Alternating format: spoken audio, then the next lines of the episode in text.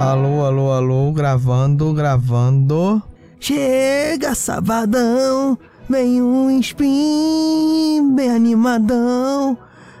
Eu tava tentando sempre fazer paródia. Eu acho que mudar pra coisa autoral tá piorando a situação.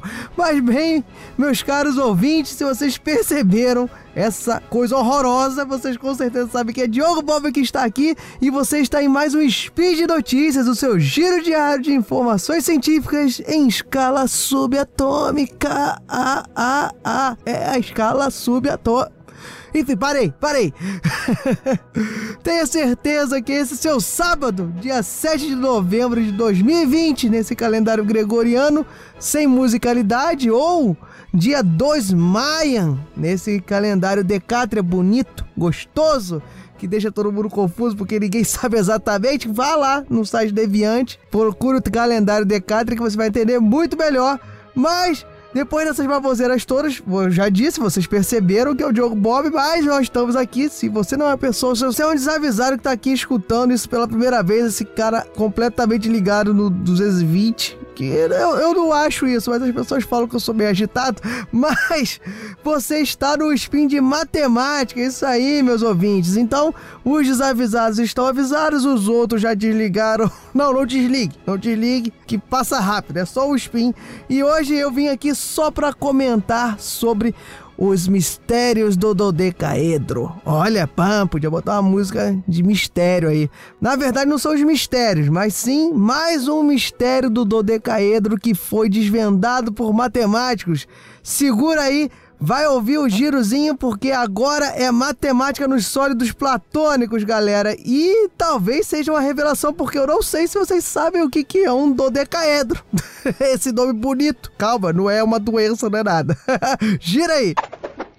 Speed Notícias.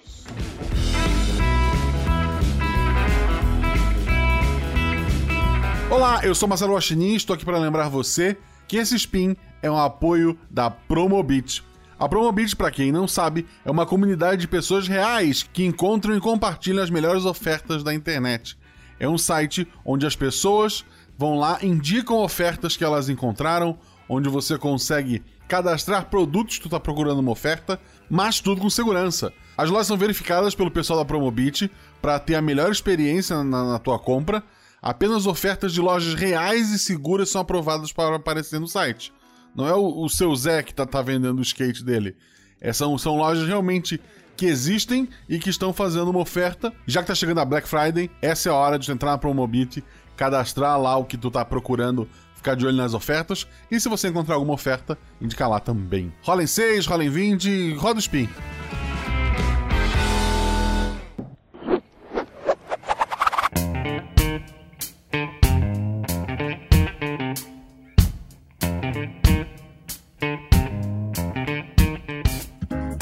Pessoal, passam-se anos e anos, eras e eras, séculos e séculos. Uma coisa que a gente estuda desde o nosso ensino médio, desde não, ou às vezes as pessoas só estudaram lá no ensino médio, mas enfim, os sólidos platônicos não param de trazer coisas mirabolantes, interessantes e descobertas para a matemática e para o nosso mundinho aí, esse nosso mundo lindo, gostoso e caloroso. E daqui a pouco vai estar muito quente também, porque o verão tá chegando.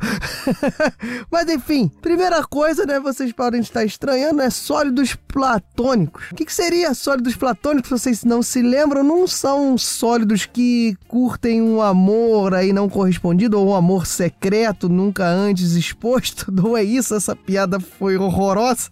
Mas, na verdade, sólidos platônicos, pessoal, é uma família de figuras geométricas espaciais com características bem peculiares. A gente poderia dizer que são os sólidos mais bonitos, mais perfeitinhos, que nem quando a gente estuda lá as figuras geométricas regulares, né, que é o quadrado, o triângulo equilátero, que são aqueles caras que têm ângulos e lados todos congruentes, todos iguais de mesma medida, os sólidos platônicos são figuras geométricas espaciais, você pode transportar lá as figuras geométricas do plano que a gente conhece, agora pensa no espaço que mantém essas características das figuras regulares. São sólidos que são formados, que possuem as faces. Agora que eu falei em faces, vocês conseguem visualizar melhor, né? Pensa em figuras geométricas, pensa no cubo, que por acaso é um sólido platônico, mas pensa nessas figuras geométricas espaciais que são todas formadas por faces iguais, congruentes. Ou seja, todas as suas faces são figuras geométricas regulares e iguais. Como eu dei um exemplo, o cubo. Pensa aí no cubo. O cubo é todo formado por quadrados. E os quadrados, obviamente, são regulares, todos com os lados iguais, os ângulos iguais, todas essas congruências. Você pode pensar, pô, tem uma cacetada, como tem uma cacetada de figuras geométricas regulares, polígonos regulares, né? Vai o triângulo equilátero, o quadrado, o pentágono regular, o hexágono e vai heptágono,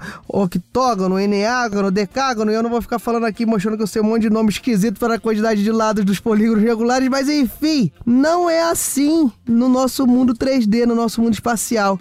Essas figuras platônicas, esses sólidos platônicos, já é demonstrado que existem apenas cinco, pessoal. Olha só, já é demonstrado que não existe mais nenhum além desses cinco que nada mais são que o tetraedro, o hexaedro, o octaedro, o dodecaedro e o icosaedro. Que, que diabos, que nomes esquisitos são esses? Não, pessoal, é só você seguir a terminação das denominações que você vai perceber que um tetraedro é um, esse sólido dessas características que possuem quatro faces. O hexaedro possui seis faces. Eu já falei para você que é o cubo, né? Você pensa aí, ó, cubozinho tem seis faces, né? Até que se prova o contrário, vai de 1 a 6. É o que a gente está mais acostumado. O octaedro, assim por diante, né? O dodecaedro, que de acha é isso? Dodecaedros são os de 12 faces. E o icosaedro são os que possuem 20 faces. Se você é um cara que eu vou ter muito apreço porque jogou RPG na época raiz do RPG, RPG de mesa, aquela coisa bonita. Não que o RPG hoje seja feio, o RPG que eu estou falando é o jogo RPG, né, pessoal? Não é o RPG lá dos tratamentos físicos. Mas, enfim, o RPG, o jogo, que se você é um RPGista, se você ouve o RP Guacha, olha só a propaganda, você é uma pessoa melhor, você é uma pessoa feliz, porque é muito legal jogar RPG. E se você é da época raiz, esses caras nada mais são do que o D4, o D6, o D8, o D12 e o D20. Aí, olha, explodindo a cabeça. Exatamente, os sólidos platônicos são os dadozinhos que tem no RPG. Olha aí. e se você não é RPGista, você caiu no meu conceito, mas não tem problema não. Ainda tem tempo de você começar a jogar um RPG. Ouve o RP Guacha, como eu já falei, indiquei, é muito maneiro. De vez em quando eu apareço lá por uns personagens meio doidos, mas esses caras, esses sólidos platônicos, eles possuem um fascínio na matemática, até porque eles só são cinco e eles são estudados há milênios, há mais de dois mil anos. Já tiveram conotações filosóficas, místicas, até porque a, a matemática e a filosofia caminharam muito mais juntas. Hoje, não que hoje caminhem separadas, mas caminharam muito mais juntas em épocas passadas. E até a associação com elementos da natureza já foi realizado com esses caras. Por exemplo, o tetraedro era considerado o símbolo do fogo, ele estava associado ao fogo. E assim por diante, o hexaedro o cubo era relacionado com a Terra. Enfim, essas figuras geram fascínio e mais que isso, diversas descobertas, dois mil anos de descobertas. E dessa vez o mistério que foi resolvido foi em relação ao dodecaedro. Dodecaedro, já falei, é o sólido que tem 12 faces. Ele tem uma peculiaridade porque ele é o único que essas faces, eu falei que elas são formadas por polígonos regulares, mas ele é o único que essas faces são pentágonos. Os outros são formados por triângulos equiláteros ou por quadrado, que seria o cubo. Enfim, o que, que se dá de novo nos dodecaedros, que agora você já sabe o que é um dodecaedro. Pois bem, recentemente os pesquisadores Jaya Dev Atreya da Universidade de Washington, David Alicino da Brooklyn College e Patrick Hooper da Faculdade da cidade de Nova York, eles resolveram uma das questões tidas como mais básicas sobre o dodecaedro, mas de básico não tem nada porque só foi descoberto agora e a gente estuda esses sólidos aí na matemática, como eu já falei, há mais de dois mil anos. Mas então, a questão resolvida, a pergunta resolvida por eles foi exatamente essa. Suponha que você esteja num canto do sólido platônico, qualquer um deles, mas né, no, no cantinho, na quina, pensa na quinazinha ali, né? Aquela coisa que machuca se tacar na cabeça do coleguinha. Enfim, mas não façam isso.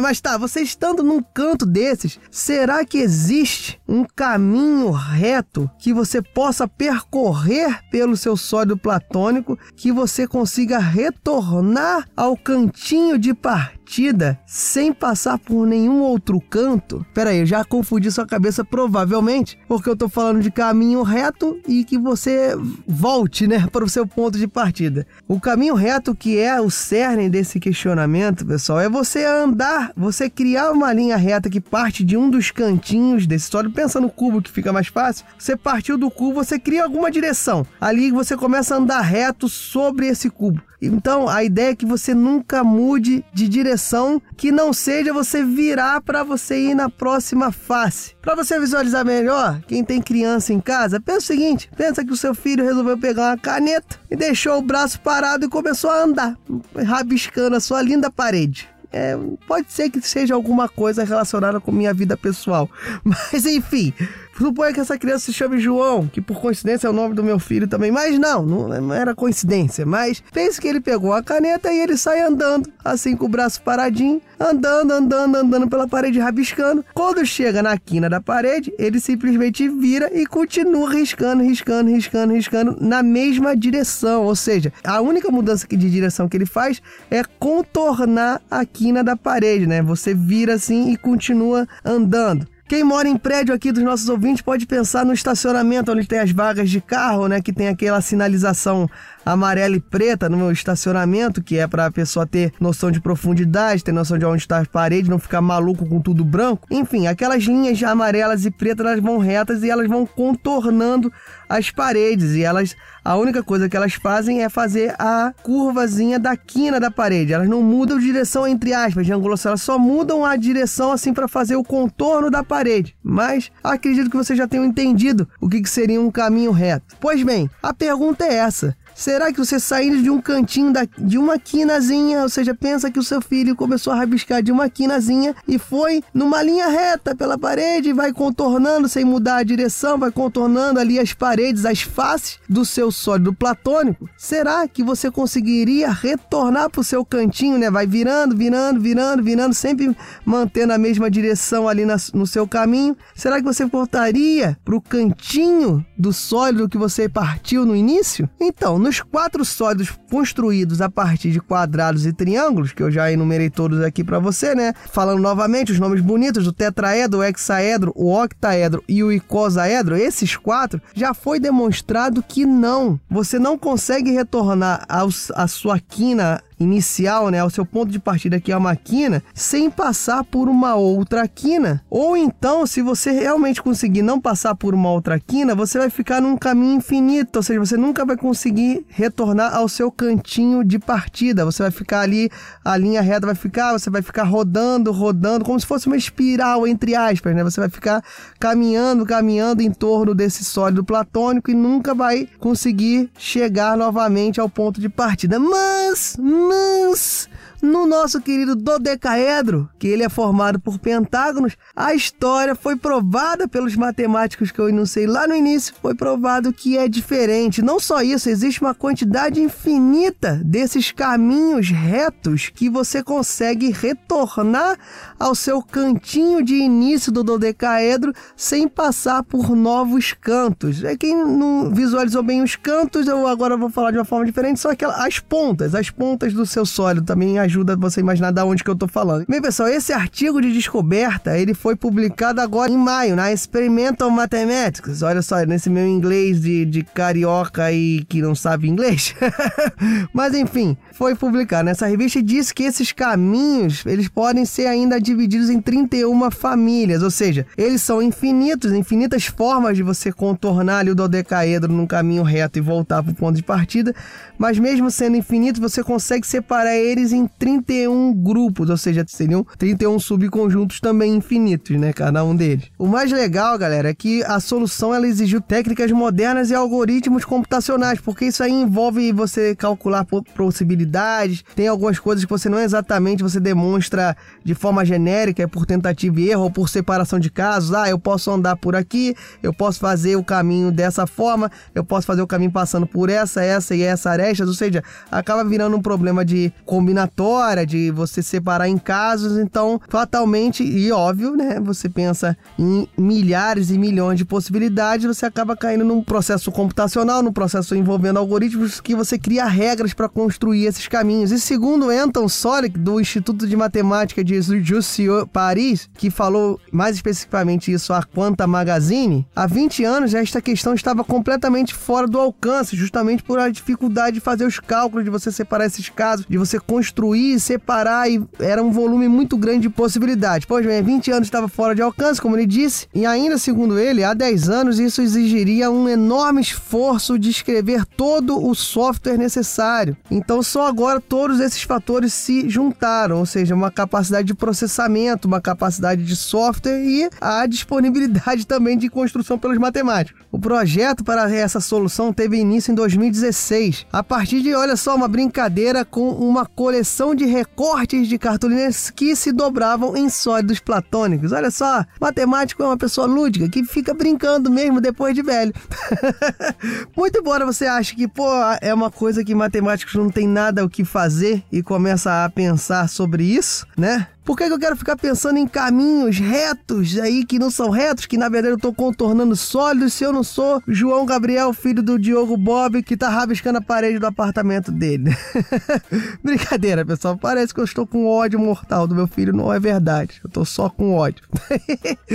Mas enfim, esses estudos possuem aplicação em coisas da vida real, não meramente uma coisa teórica, uma coisa abstrata, uma propriedade que queriam se, se estudar. Essa ideia, ainda mais dos caminhos retos, né, essas linhas que vão percorrendo sólidos, elas ganharam força em estudos de superfície de translação, que são superfícies que são formadas, né, por polígonos que vão sendo colados uns nos outros. Você pode pensar numa sala cheia, repleta de espelhos, e enquanto que uma luz só, um feixe de luz, seria capaz de iluminar nessa sala. É um exemplo de aplicação, porque você pode pensar que a luz você considera que ela está fazendo um caminho reto, até que se prove o contrário, né? Se você não estiver ali, sei lá, caminhando na borda de um buraco negro, talvez.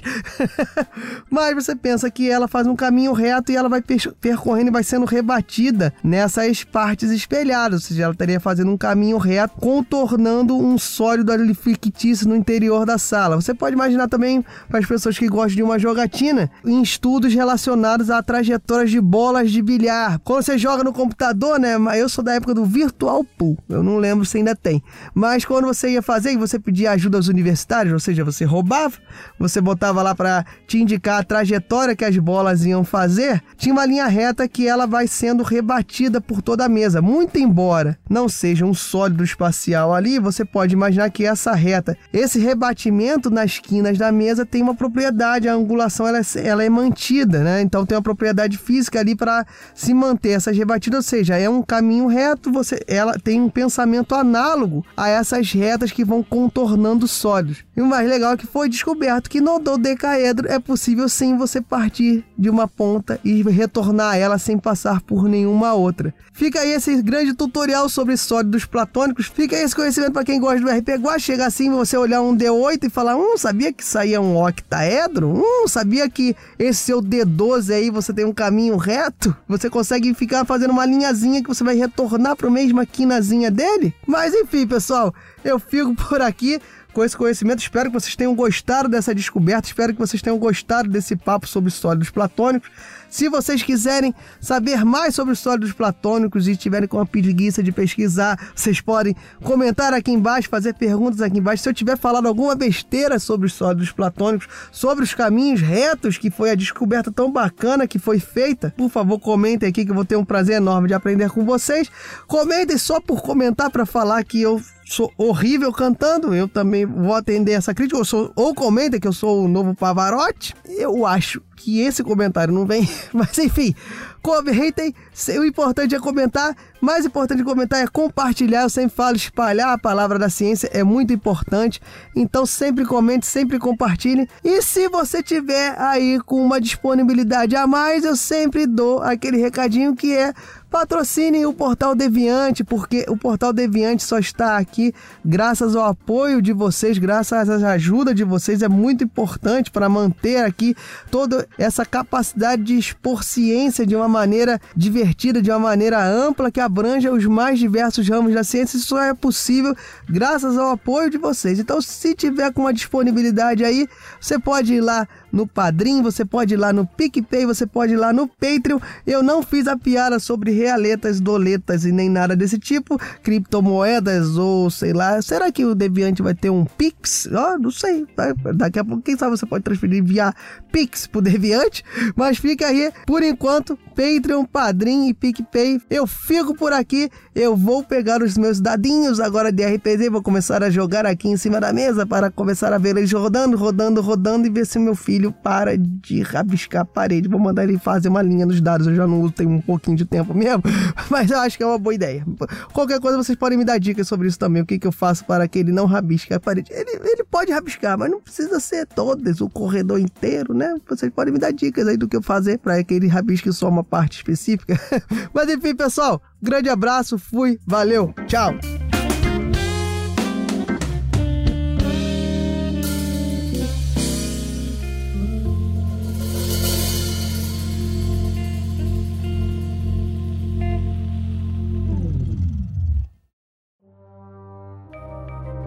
Este programa foi produzido por Mentes Deviantes.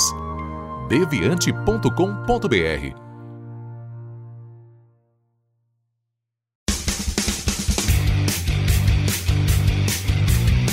Cortes, edição de podcast.